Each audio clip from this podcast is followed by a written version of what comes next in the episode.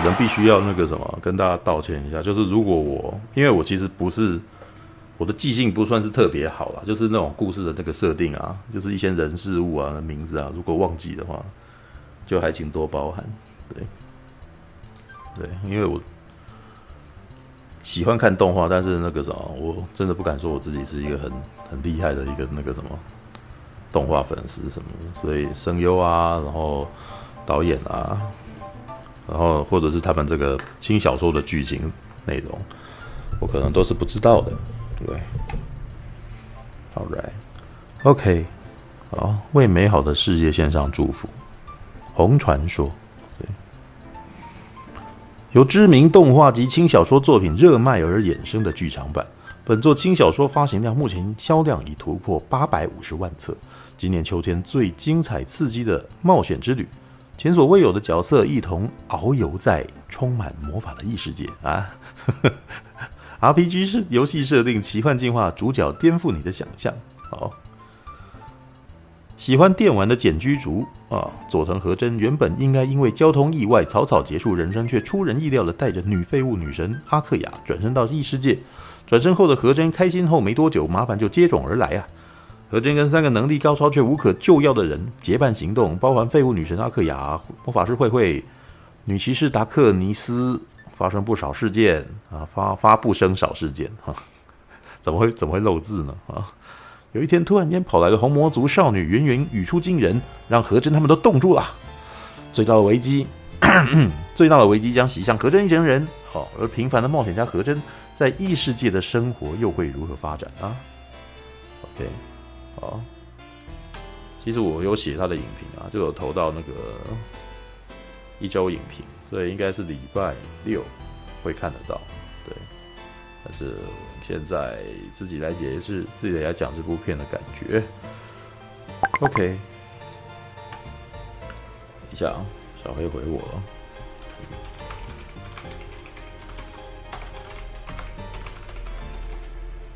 嗯，来问他一下。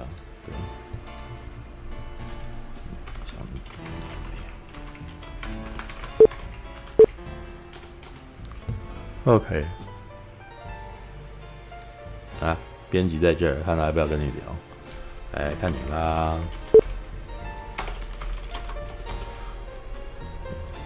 OK，我已经开播了，所以。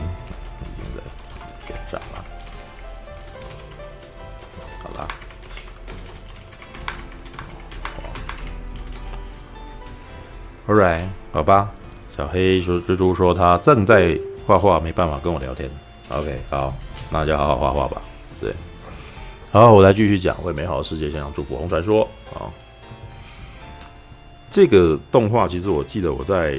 一年前我其实已经有介绍过。对，那个时候我看完以后心情大好，你知道吗？哎呦，Hulk 说要上啊，等一下。好，那我传一下讯号。等一下啊。哎哎哎哎哎。这样啊，你对话的那个给你丢给他，drag，这样，OK，OK，这个作品我去年已经讲过，对，我还记得我那时候讲完之后，我是说哇，我觉得看完以后心情非常的好，对，因为每一天都应该是说，当时我知道的时候是在 Netflix 看到的，然后 Netflix 就是一口气就把一季全部都上来，所以我就一口气全部都马上看完这样子。那我当时其实比较讶异的是，其实因为其实日本动画有很多那种异世界番，就是其实非常的流行那种，哎，我们现代的人，然后普通平凡的宅男，一定要通常不知道为什么一定是宅男啊，对，但然后转生到了异世界，然后要在异世界那边，呃，成为了勇者之类的，对啊，那其实意外的，我意外的发现就很多的。他们有非常多这种类型，这基本基本上几乎是成为一个类型，就穿越异世界的那种类型，对啊，像那种奇幻自卫队这种这种故事内容，就哇，好像是一个又是一个宅男，但是他同时还具有军人的身份这样子，然后他就进去里面这样子，对，然后进去里面，然后哎，遇进到了魔法世界，然后就是他可以可能旁边的人没有办法直接的那个什么这么熟悉魔那个魔法奇幻的国度世界，然后他可能就因为。玩游戏玩很多嘛，对，然后就迅速就进入状况了，这样子，的这样子的故事内容。对啊，那然后这个番，我记得一开始我在看的时候啊，其实是觉得很轻松，因为其实看动我看动漫番一直以来啊，就不是那种很想要认真去看的那个心态。知道我也不晓得。我看电影的时候，就是因为去的电影院，然后你可能就说：“哦，我今天要认真看，我就想要好好了解你的剧情内容。”然后可是，在看动画的时候，你就是有点啊躺着啊，然后吃东西啊，然后看一看，然后想上厕所又跑掉，然后再回来这样子。可是这个故事其实基本上非常的轻松，所以你可以真的是那个毫无压力的看完这样二十几分钟，然后就哎还想再看下一集，就这样一直看下去这样子。这个是我自己在看动漫番的习惯了。对，然后男主角这部片的男主角，他其实。还蛮特别的，对啊，就是他其实是一个没有，呃，就是他死掉，但是他死的却毫无意义。对，其实这这一这一点真的还蛮可怜的，就是他完完全全就是一个废柴嘛，就是一个毫无用处的一个男人，然后可能就是在甚至连他死亡的原因也显得非常的没有意义，就是哎，他好像想要救一个女高中生，结果啊，本来以为他会被车撞，但是结果不是哎、欸。就是基本上就是他弄错了，这样，然后就这样心脏麻痹而死。他也没有，也不是被车撞死的这样子。那在那种情况底下，其实，在动画的一开始就已经把他哇，已经完完全全的让他已经变成一个没有没有任何作用的一个，就是他没有任何的特殊能力，他也没有任何任何的功劳，他也不是一时的善心然后而死掉了。对，然后。转身了以后，他面对的女人还如此，还嘲笑他这样子。那其实，在一开始，其实说已经是无厘头的状态了。那男主角呢，要求女主女神能够跟他一起下去，因为他说可以答应许一个愿望，或带一个强力的武器下去这样子。对，然后他就说：“我要求你可以跟我一起下班。”其实这个，我觉得这个设定，其实一开始我看到的时候，就想到那个那个谁，呃，藤岛康介的那个幸运女神啊，就女神事务所，知道吗？因为他这个 根本就是在讲女神事务所的，对，就是哎、欸，我希望你这样子的女神可以一直陪着我这样子。然后在一开始那种在九零年代初期的时候，那个藤岛康介的这种故事，其实在当时还算是比较罕见的，就是那种。好，我现在讲为美好的世界献上祝福。没有，你可以吃多一点，你可以吃多一点。这个作品我其实在去年的时候吧，刚、嗯、上的时候。哎、欸，等下，等下，那个什么？哎、欸，你们那边有没有办法把那个？其实不在，买两串。看一下，可以可以可以可以。Right，我可以听清楚的听到他们在分机。对，我因为我可以听到你们在分鸡翅，所以我在想说你是。哎、欸，可是我不知道手机可不可以把把那个什么对话的时候先静音呢？就是要讲话的时候。只要那个他那个他有那个麦克风静音键这样。哦，嗯，麦克风静音键哦，可以先把那个按掉，你这样就不会那个。对，不像那个上次马大这样子，连睡觉的鼾声都能传出来的，那不太对，好吧，那我来讲一下。我刚刚讲了，其实我刚刚才讲说，我最早是怎么看《为美好线上世界线上祝福》的。那他其实在讲的故事内容其实还蛮嗨的，就是是一个没有用的人，然后跑去异世界的故事。然后一开始呢，他遇到的那个女神呢，跟他一起降生之后呢，本来以为说这个人的能力很高很高，但是后来发现说他也没什么用。对。就是阿克雅这个这个女神，基本上是拥有空有法力，但是完全没有任何的社会能力的一个女神。也就是说，当当他们进去以后，就遇到很多严苛的考验。对，就是一些那种你在进到 R 普通的那个 RPG 世界里面，你觉得好像你一开始至少会有钱吧，然后或者是你一开始总会有开局的那个的武器啊、装备什么都没有。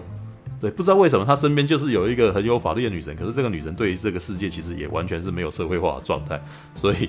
就两个人就坐在那边发呆，然后必须要等到一个老人家施舍施舍他们一点钱，这样他们才可以开始这个工作，这样开始进行那个新手任务。那而且他的新手任务一开始因为钱实在太少，所以也不能够就是等级也太弱，所以根本就没有办法出去外面打怪什么的，所以就只能够呢在那个村子里面做一些泥水匠啊，然后建筑工这一类工作这样子。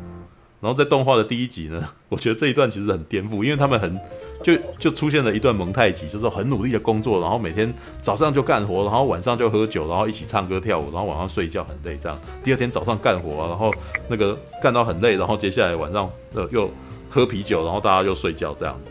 就这样过了好几个月之后，男主角突然打破循环说：“不对啊，我们不是过来要打败魔王的吗？为什么一直在做这种苦工的工作呢？”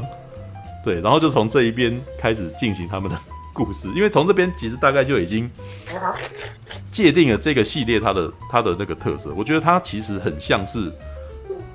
呃异世界动画类型里面的那种周星驰电影，你知道吗？就是。如果你们有在看周星驰的那个电影的话，他们比如说他一开始有这个龙的传人啊，或者是食神啊，他们其实都是一个那种标准的那种那种励志套路，可是呢，却是反其道而行的那个什么走向，然后用很歪的方式，然后把事情解决掉这样子。那为美好的世界献上祝福，其实基本上就是走这个路线。那他在故事里面可能就是有那种一样，就是按照 RPG 一般的那个冒险故事，会有收集伙伴的一个旅旅行的旅程。那他在里面就有收集到魔法师啊，有有收集到那个什么十字骑士，他们的翻译是翻十字骑士这样子，然后还有阿克亚是神官嘛，祭司这样，所以一个那个什么理论上就一个男生，然后一个魔法师，然后一个骑士，然后再一个那个什么补血补师这样子，理理论上这样是可行的，但是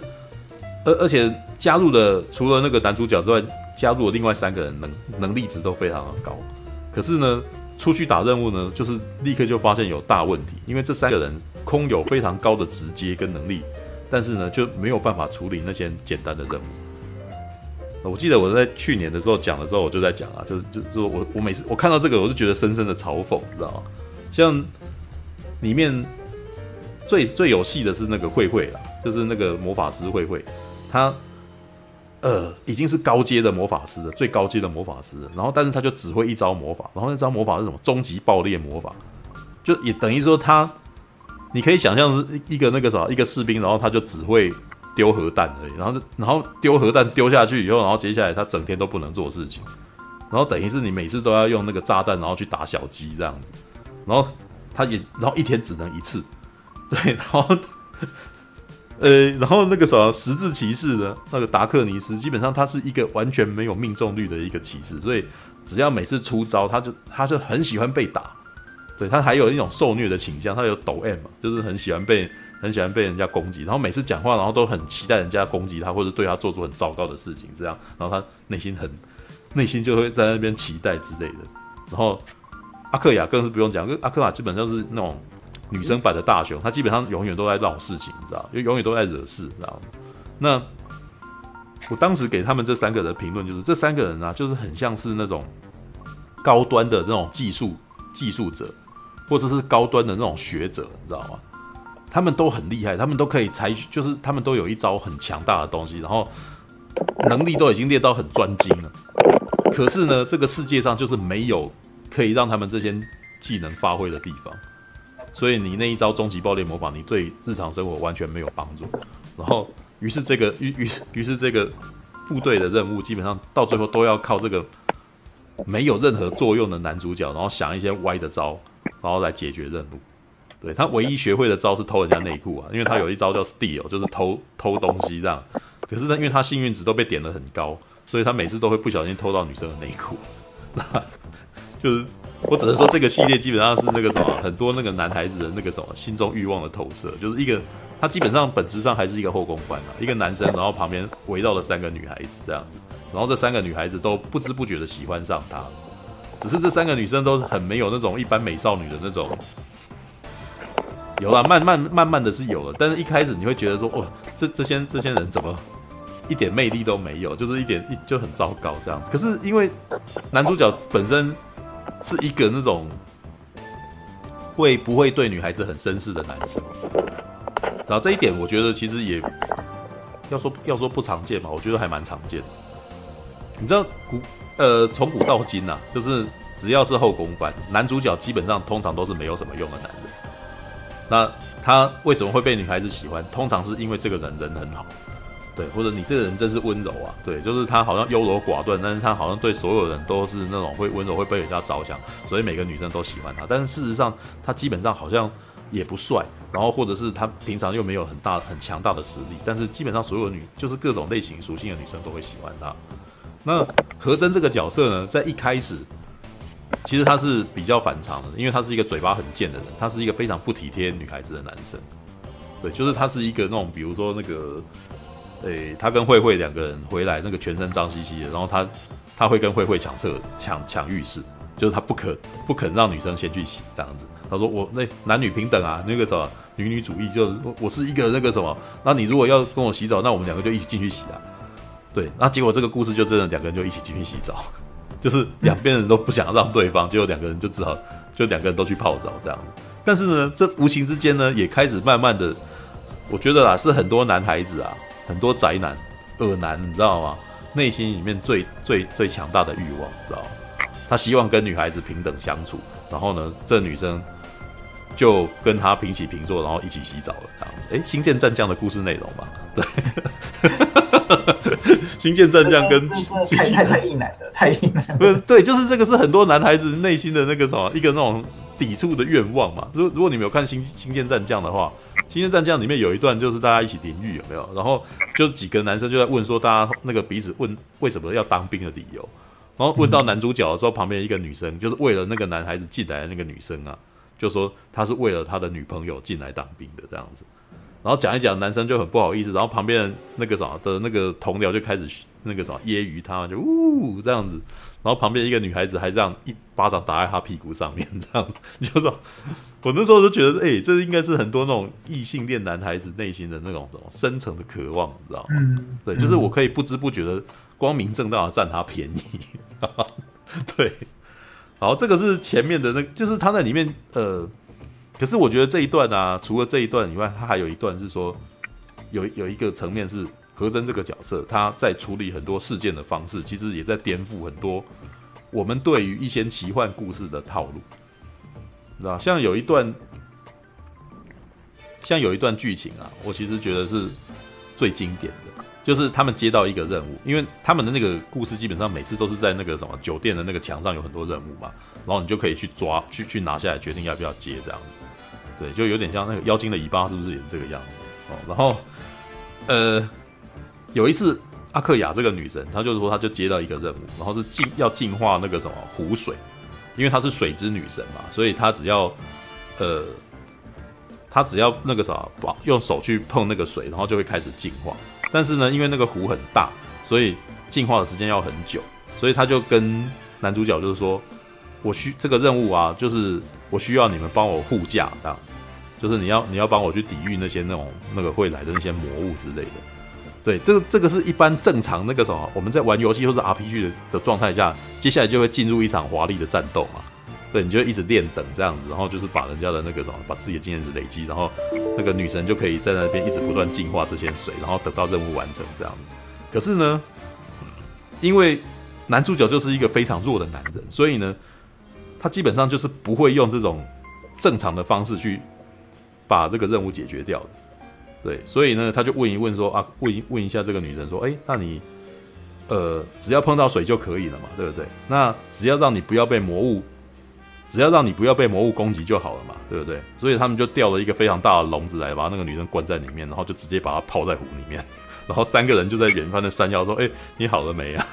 然后那个，然后就是泡在那边泡整泡了。整天啊，然后后来呢，那些魔物就开始在攻击、攻击，来咬那些那个什么咬笼子的时候，然后旁边这三个就说加油、加油、加油，然后你看那个女生就在那边很害怕啊，然后就在那边一直要把那个水给净化，这样子。我觉得从这一段其实你就可以看得出来，就是他们基本上是不按理牌出牌。但是呢，你要说他这一招有什么问题吗？我觉得好像还真没有问题，因为他其实还蛮实际的，你知道吗？就是他们其实在里面常常会会解出这些。诶，我们如果不用这一个方法，然后用别的方法来处理，是不是反而比较轻松呢？对，那基本上这个系列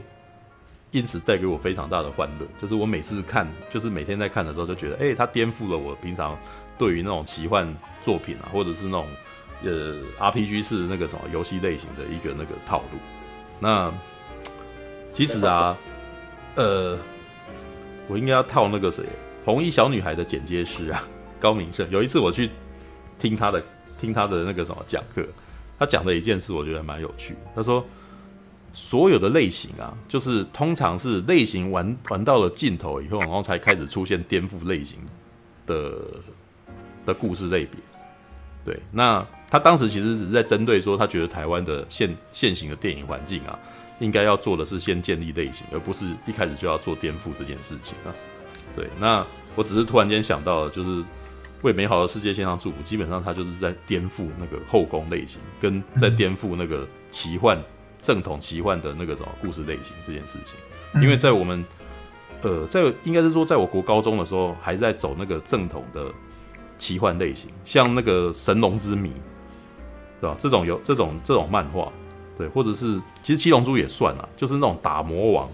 然后练等，然后基本上要克服敌人的那个，然后大家用勇气与那个力量去打去打击那个什么敌人的这种方式，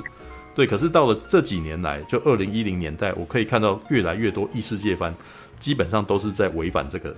逻辑的。我会我可以开始看到各种以异世界的那个什么故事故事的那个。呃，背景，然后去讲一些别的故事。其实我最近看到很多漫画都是像这样子，像是比如说像迷宫饭，迷宫饭其实是在讲说在地下城，然后想要去打，想要去拯救他们的伙伴，可是他们没有食物可以吃，该怎么办？然后于是那个故事的内容是在讲说他们如何料理那些魔物，把那些魔物做成料理的故事，你知道？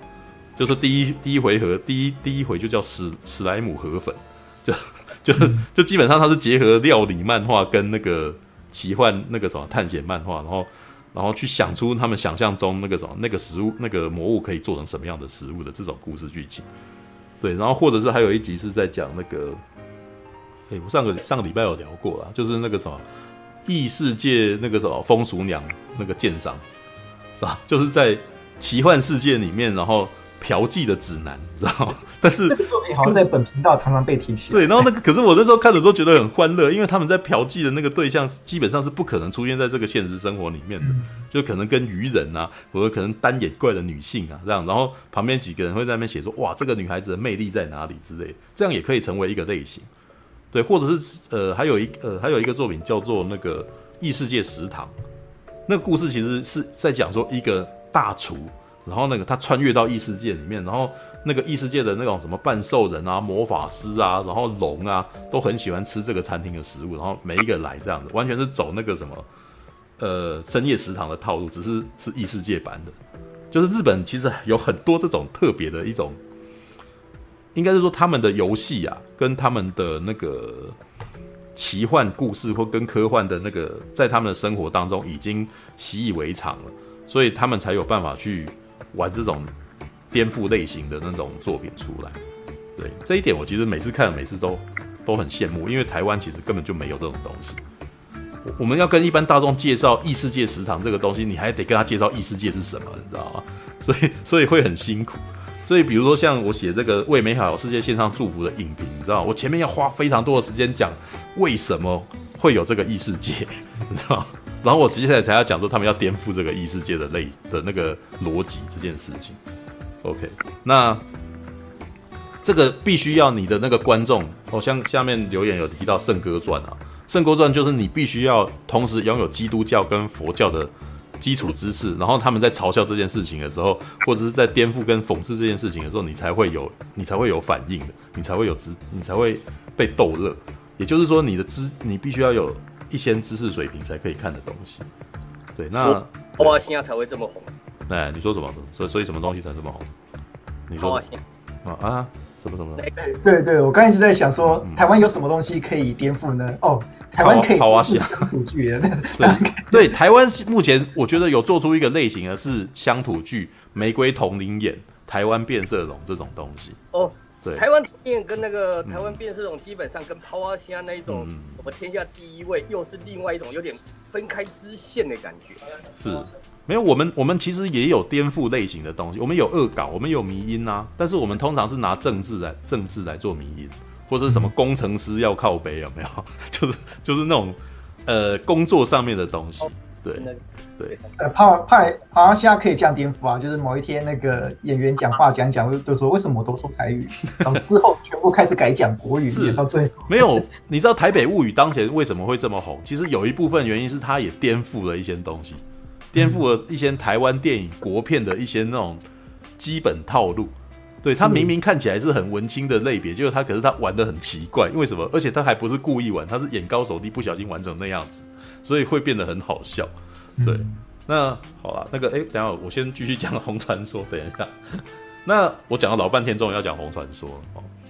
红传说的故事其实算是呃，这个基本上它整个动画、整个剧场版，它是必须要有看过前面两两呃两部动画，至少要看过一要看过一季啊，你才会比较知道，因为你因为它一开始故事就已经在走了，也就是说这些人物关系已经被确定了。所以我刚刚像刚刚讲到何真啊，然后跟慧慧啊，或者是跟达克尼，就是那种。呃，或还有阿克雅这四个人的那个人物关系已经是很清楚了，然后才可以看这个动画。那故事的一开始呢，他们因为这边还是要跟大家介绍一下这个背景啊，就是慧慧这个角这个女孩子，她基本上是所谓的红魔族的一个女孩子，就是她是从一个村子里面来的，然后这个村子里面的人呢，呃，眼睛都是红色的，所以叫红魔族。然后他们呢。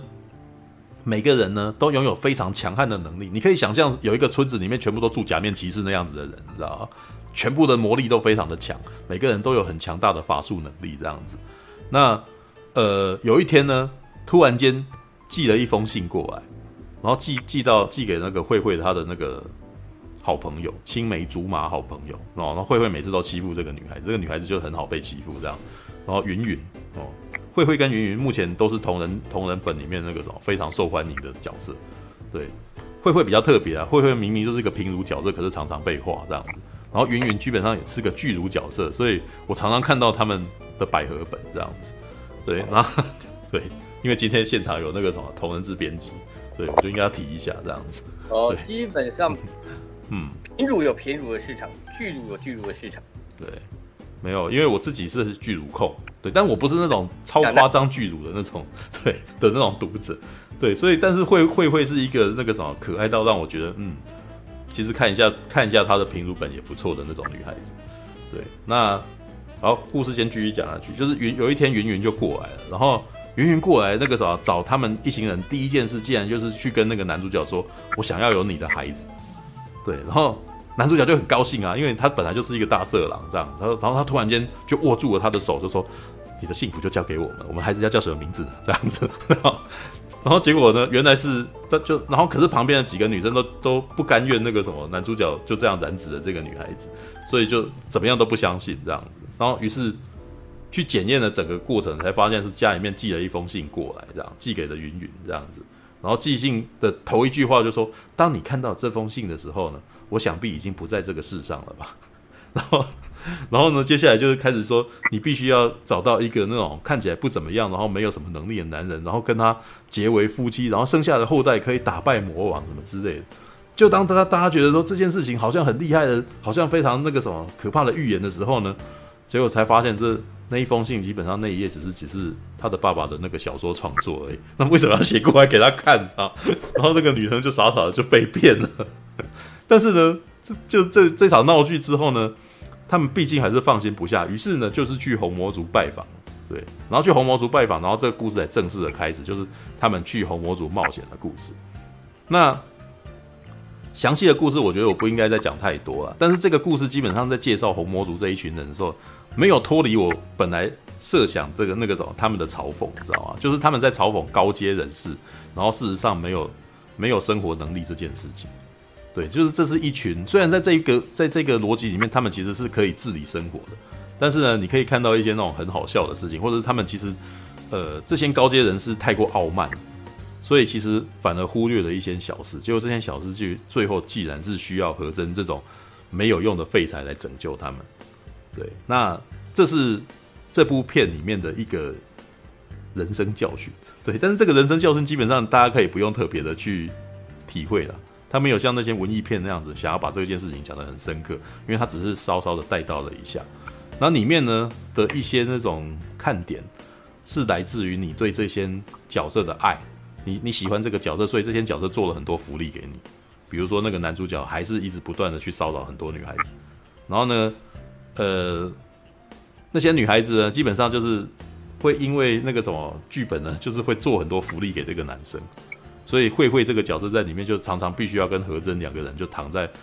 被关在同一个卧室里面。为什么？因为她妈妈觉得那个什么这个男生家里面很有钱，所以觉得那个什么女儿可以托付给他，因为他们家很穷，所以就讲说哦那个什么就一听说那那个男主角可能那个家里面还蛮有钱，然后还一座宅子这样子，然后就突然间对他很好这样，然后就于是呢就把所有人全部都弄睡，然后接下来就是那个送座堆让他们两个人就就睡在那里面这样子，然后男主角自己在那边内心交战，但是你也知道嘛，这种动画他们两个人就是不会做到最后一步嘛，对，可是基本上就是撩拨各位观众，你就看到他们两个人在那边聊来聊去这样子，对，这是这是我觉得这部这部戏里面你会觉得很可爱的部分，就是慧慧还是里面最可爱的角色啊。对，虽然她是个平乳，对，但是我还是蛮喜欢她。对，好，这个是你 为美好的世界献上祝福。红传说，其实我觉得这部片啊，到目前为止的那个票房应该是不错的，因为我那天去看是礼拜二晚上，是淡季哦，是等于你知道那个啥电影院的礼拜二晚上，其实基本上是应该是最少人的时候。嗯，对。但是我去看那个这一部片的时候，我发现它基本上。第五排后面基本上是坐满，对，因为我那时候就是选择说我要坐第五排，就是想说那个戏院，那个信义威秀的戏院，我我觉得我坐前面一点，我可以看到那个大荧幕这样。那你也知道，第一排到第五排没，第一排到第四排没坐什么人，其实对一般电影院也都很合理，你知道吗？在礼拜二的晚上的七点到九点这一场次，既然坐得满满的，你知道，可见的虽然它的厅数少，但是呢，很多人都喜欢看。对，很多人都跑去看，都跑去支持这个这部动画。我觉得台湾的动画观众其实，呃，跟电影的那个观众的组成真的不太一样。因为我去看了几次动画的那个剧场版啊，我发现大部分的那个应该都是结伴来看，就等于来看的人其实是非常清楚他们要看的东西是什么，